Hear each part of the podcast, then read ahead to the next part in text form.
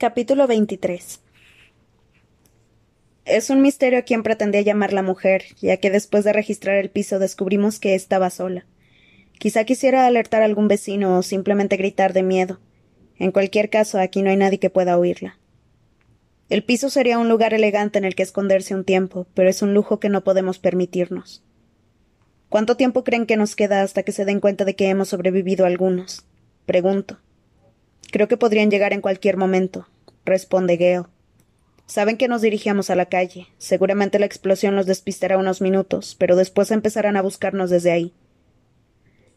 Me acerco a una ventana que da a la calle, y al asomarme a través de las contraventanas no me encuentro con agentes, sino con una multitud de personas viviendo su vida. Durante nuestro viaje bajo tierra hemos abandonado las zonas evacuadas y hemos llegado a una zona bastante animada del Capitolio. La multitud es nuestra única posibilidad de escapar. No tengo el holo, pero sí a Crécida, que se une a mí en la ventana. Confirma que conoce nuestra ubicación. Y me da la buena noticia de que no estamos a muchas manzanas de la mansión presidencial. Un simple vistazo a mis compañeros me dice que no es momento de atacar a Snow. Gale sigue perdiendo sangre por el cuello, cuya herida no hemos limpiado. Pete está sentado en un sofá de terciopelo mordiendo una almohada, ya sea para contener la locura o para evitar un grito. Pollux llora sobre la repisa de una recargada chimenea. Crecida parece decidida, pero está tan pálida que no se le ve sangre en los labios. A mí me hace avanzar el odio. Cuando la energía del odio se agote no serviré para nada. Vamos a registrar los armarios. Digo. En un dormitorio encontramos cientos de trajes, abrigos y zapatos de mujer un arco iris de pelucas y suficiente maquillaje para pintar una casa entera. En un dormitorio del otro lado del pasillo hay una colección similar para hombre. Quizás sean de su marido o de un amante que ha tenido la buena suerte de no estar aquí esta mañana. Llamo a los demás para que se vistan. Al ver las muñecas ensangrentadas de Pita, meto la mano en el bolsillo para sacar la llave de las esposas, pero él se aparta. No, me dice, no lo hagas. Me ayudan a resistir. Puede que necesites las manos. Con comenta Gale. Cuando noto que me pierdo, empujo las muñecas contra ellas y el dolor me ayuda a centrarme, responde Pita. Lo dejo ser. Por suerte, fuera hace frío, así que podemos esconder casi todo el uniforme y las armas debajo de grandes abrigos y capas. Nos colgamos las botas al cuello por los cordones y las escondemos y nos ponemos unos zapatos muy absurdos. Obviamente el verdadero reto es la cara. Crécida y Pollux corren el riesgo de encontrarse con alguien conocido. A Gale podrían reconocerlo por las propos y las noticias, y a Pita y a mí nos conocen todos los ciudadanos de Panem. Nos apresuramos a pintarnos la cara con gruesas capas de maquillaje, usamos las pelucas y ocultamos los ojos tras gafas de sol. Crecida nos tapa la boca y la nariz a Pita y a mí con bufandas. Noto que se agota el tiempo, aunque me detengo unos segundos a llenar los bolsillos de comida y material de primeros auxilios. Permanezcan juntos, digo en la puerta. Después salimos a la calle. Ha empezado a nevar y mucha gente nerviosa se mueve a nuestro alrededor hablando de rebeldes, de hambre y de mí con su cursi acento del Capitolio. Cruzamos la calle, pasamos junto a unos cuantos pisos, y justo al doblar la esquina, tres docenas de agentes de la paz pasan corriendo por nuestro lado. Nos apartamos de un salto, como hacen los ciudadanos de verdad, y esperamos a que la multitud siga con su flujo normal. Crécida. Susurro. ¿Se te ocurre algún sitio? Lo intento. Recorremos otra manzana y oímos sirenas. Por la ventana de un piso veo un informe de emergencia e imágenes de nuestras caras. Todavía no, no han identificado a los muertos, ya que veo a Castor y Finnick entre las fotos. Dentro de nada, todos los viandantes nos resultarán tan peligrosos como un agente de la paz. Crécida, Insisto. Hay un sitio. No es ideal, pero podemos probar. Responde. La seguimos durante unas cuantas manzanas más y pasamos por una cancela que da a lo que parece ser una residencia privada. Sin embargo, es una especie de atajo porque después de caminar por un jardín muy arreglado, salimos por otra cancela a un pequeño callejón que conecta dos avenidas principales. Hay unas cuantas tiendas diminutas, una que compra artículos usados y otra que vende joyas falsas. Solo se ve a un par de personas que no nos prestan atención. Crécida empieza a parlotear en tono agudo sobre la ropa interior de piel, de lo esencial que es durante los meses de frío. Ya verás qué preciosos, créeme, es la mitad de lo que se paga en las avenidas. Pasamos delante de un escaparate mugriento lleno de maniquís con ropa interior peluda. La tienda ni siquiera parece abierta, pero Crecida empuja la puerta y se oye un repiqueteo irregular. Dentro de la tiendecita a obscuras, en la que hay varios estantes llenos de productos, el olor de las pieles resulta penetrante. Debe de haber poco movimiento, ya que somos los únicos clientes. Crecida va directa a la figura encorvada sentada en la parte de atrás, y yo la sigo mientras acaricio con las puntas de los dedos la suave ropa junto a la que pasamos. Detrás de un mostrador me encuentro con la persona más extraña que he visto en mi vida. Es un ejemplo extremo de mejora quirúrgica fallida, porque seguro que ni siquiera en el Capitolio podrían encontrar atractiva esta cara. Le han estirado mucho la piel y la han tatuado con franjas negras y doradas. También le han aplastado la nariz tanto que apenas existe. He visto bigotes de gato en otras personas del Capitolio, pero nunca tan largos. El resultado es una grotesca máscara semifelina que nos observa con recelo. Crecida se quita la peluca y deja al descubierto sus vides. Tigris, dice. Necesitamos ayuda. Tigris. En lo más profundo de mi cerebro se enciende una bombilla. Una versión más joven y menos inquietante de esta persona trabajó en los primeros Juegos del Hambre que recuerdo. Era estilista, creo. No recuerdo de qué distrito. No del doce. Después se habrá operado demasiado y ha, llegado a resultar repulsiva. Así que aquí es donde van los estilistas cuando ya no sirven. A tristes tiendas de ropa interior temática en las que esperan a la muerte, para que nadie los vea. Me quedo mirando su cara y preguntándome si sus padres de verdad le pondrían tigris, inspirando así su mutilación, o si decidiría ella el estilo y se cambiaría el nombre para que fuera juego con las rayas. Plutarch me dijo que eras de confianza, añade Crécida. Genial. Es una de las personas de Plutarch. Así que si su primer movimiento no es entregarnos al Capitolio, sí que avisará de nuestra posición a Plutarch y por extensión a Coin. No, la tienda de Tigris no es ideal, pero es lo que tenemos por ahora. Si es que desea ayudarnos, claro. La mujer mira al televisor que tiene en el mostrador y después nos mira a nosotros, como si intentara ubicarnos. Para ayudarla, aparto la bufanda, me quito la peluca y me acerco para que la luz de la pantalla me ilumine la cara. Tigris deja escapar un gruñido grave similar a los que me dedicaba Buttercup. Se baja de su taburete y desaparece detrás de un estante lleno de mallas de piel. Se oye algo deslizándose y después la mujer sale y nos hace señas para que la acompañemos. Crecida me mira como si preguntara ¿Estás segura? Pero ¿qué opción tenemos?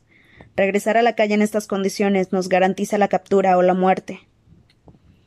Aparto las pieles y veo que Tigris ha movido un panel en la base de la pared. Detrás parece haber una escalera de piedra descendente. Me hace un gesto para que entre. Todo me huele a trampa.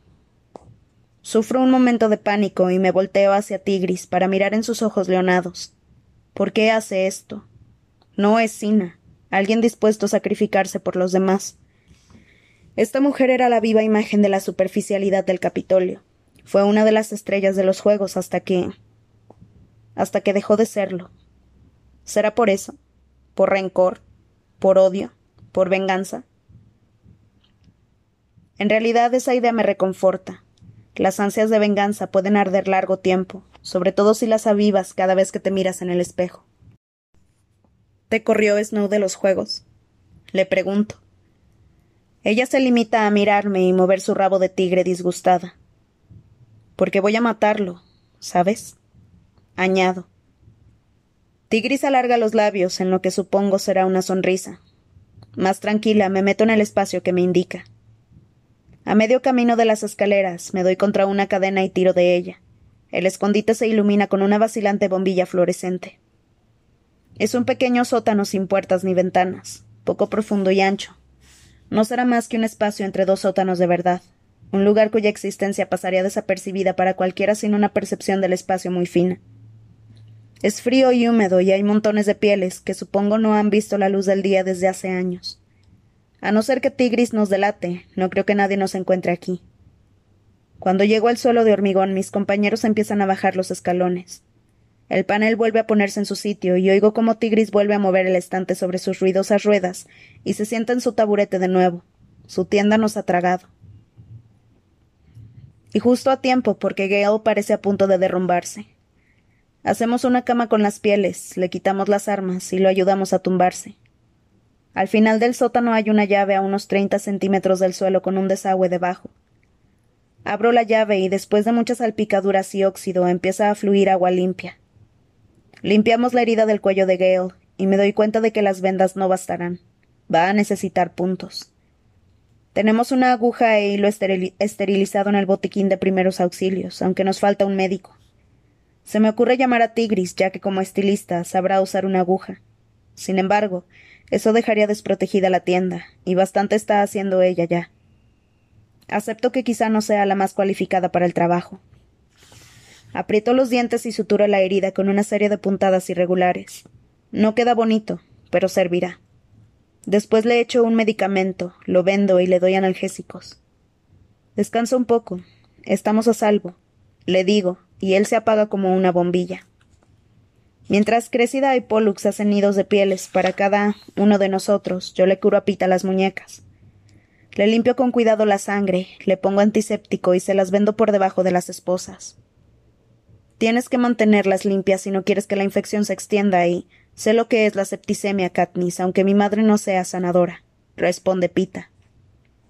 Doy un salto en el tiempo y vuelvo a otra herida, a otras vendas. Me dijiste lo mismo en, los primeros Juegos del Hambre. ¿Real o no? Real, responde él. ¿Y tú arriesgaste la vida para conseguir la medicina que me salvó?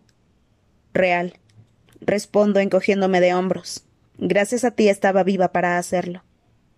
¿Así? ¿Ah, el comentario lo desconcierta y debe de haber un recuerdo brillante intentando llamarle la atención, porque su cuerpo se tensa y sus muñecas recién vendadas se aprietan contra las esposas metálicas. Entonces se queda sin energía. Estoy tan cansado, Katniss. Duerme. Respondo. No lo hace hasta que no le coloco bien las esposas y lo sujeto con ellas a uno de los soportes de las escaleras. No puede ser cómodo estar tumbado con los brazos sobre la cabeza, pero se queda dormido en cuestión de minutos. Crecida y Pollux han preparado las camas, sacado la comida y los suministros médicos, y ahora preguntan si quiero montar una guardia. Miro la palidez de Gale y las ataduras de Pita. Pollux lleva varios días sin dormir, y Crecida y yo solo lo hemos hecho unas cuantas horas. Si llegara un grupo de agentes, estaríamos atrapados como ratas. Estamos a merced de una mujer tigresa decrépita que, espero, haría cualquier cosa por ver muerto a Snow. Creo que no tiene ningún sentido montar guardia. Respondo. Vamos a intentar dormir un poco. Ellos asienten aturdidos y todos nos metemos en las pieles.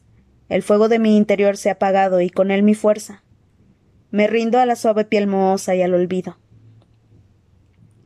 Solo tengo un sueño que recuerde, uno largo y cansado en el que intento llegar al Distrito 12. El hogar que busco está intacto y su gente viva. Effie Trinket, que llama mucho la atención con una peluca rosa vivo y un traje a medida, viaja conmigo. No hago más que intentar perderla de vista, pero ella, inexplicablemente, siempre reaparece a mi lado e insiste en que es mi acompañante y la responsable de que cumpla mi horario. Sin embargo, el horario no deja de cambiar, y siempre nos retrasamos porque falta un sello o porque Effie se rompe uno de los tacones. Acampamos varios días en un banco de una gris estación del Distrito 7, a la espera de un tren que nunca llega. Al despertar me siento casi más cansada que cuando paso las noches envuelta en imágenes de sangre y terror. Crécida, la única persona despierta, me dice que es última hora de la tarde. Me como una lata de estofado de ternera y la acompaño con mucha agua, Después me reclino sobre la pared del sótano y repaso los acontecimientos del último día. Muerte a muerte. Las cuento con los dedos. Una y dos. Mitchell y Box, perdidos en la primera manzana. Tres. Mesaya, derretido en la vaina. Cuatro y cinco. Leak uno y Jackson, que se sacrificaron en la picadora de carne. Seis, siete y ocho. Castor, Holmes, y Finnick, decapitados por los mutos lagartos que olían a rosas. Ocho muertos en veinticuatro horas. Sé lo que ha pasado y aún así no parece real. Seguro que Castor está dormido debajo de ese montón de pieles, que Finnick bajará las escaleras a saltos en cualquier momento y que Vox me contará su plan de escape. Creer que están muertos es aceptar que los he matado. Está bien, puede que a Mitchell y a Vox no, ya que murieron en una misión de verdad. Pero los demás han perdido la vida defendiéndome en una aventura que yo me he inventado. Mi complot para asesinar a Snow ahora me parece muy estúpido, tan estúpido que estoy aquí, temblando en el suelo de este sótano, haciendo recuento de nuestras pérdidas y manoseando las borlas de las botas altas plateadas que robé de casa de la mujer. Ah, sí, se me había olvidado eso. También la he matado a ella. Ahora me dedico a asesinar ciudadanos indefensos. Me parece que ha llegado el momento de entregarme. Cuando los demás me despiertan, se despiertan, confieso, que mentí sobre la misión y que puse a todos en peligros por lograr mi venganza. Guardan silencio un buen rato, entonces Gale dice Katniss, ya sabíamos que Coy no te había enviado a asesinar a Snow. Puede que tú lo supieras, pero los soldados del trece no. Contesto. ¿De verdad crees que Jackson se tragó que seguías órdenes de Coin? Pregunta Crécida. Claro que no, pero confiaba en Vox y estaba claro que él quería que siguieras. Nunca le dije a Vox lo que pretendía hacer. Se lo dijiste a la sala de mando entera, exclama Gale. Fue una de tus condiciones para hacer el sinsajo. Yo mato a Snow. Lo veo como dos cosas distintas negociar con Coin el privilegio de ejecutar a Snow después de la guerra y esta huida sin autorización por el Capitolio. Pero así no, insisto. Ha sido un desastre absoluto. Creo que podría considerarse un éxito, responde Gale. Nos hemos infiltrado en el campo enemigo y hemos demostrado que es posible atravesar las defensas del Capitolio.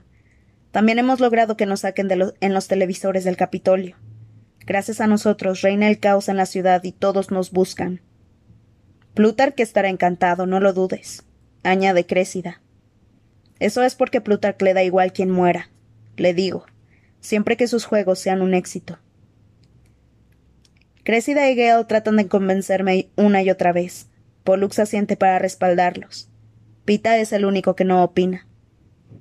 ¿Y tú qué piensas, Pita? le pregunto al fin. Creo que sigues sin darte cuenta. No tienes ni idea del efecto que ejerces en los demás. Saca a las esposas de su soporte y se sienta.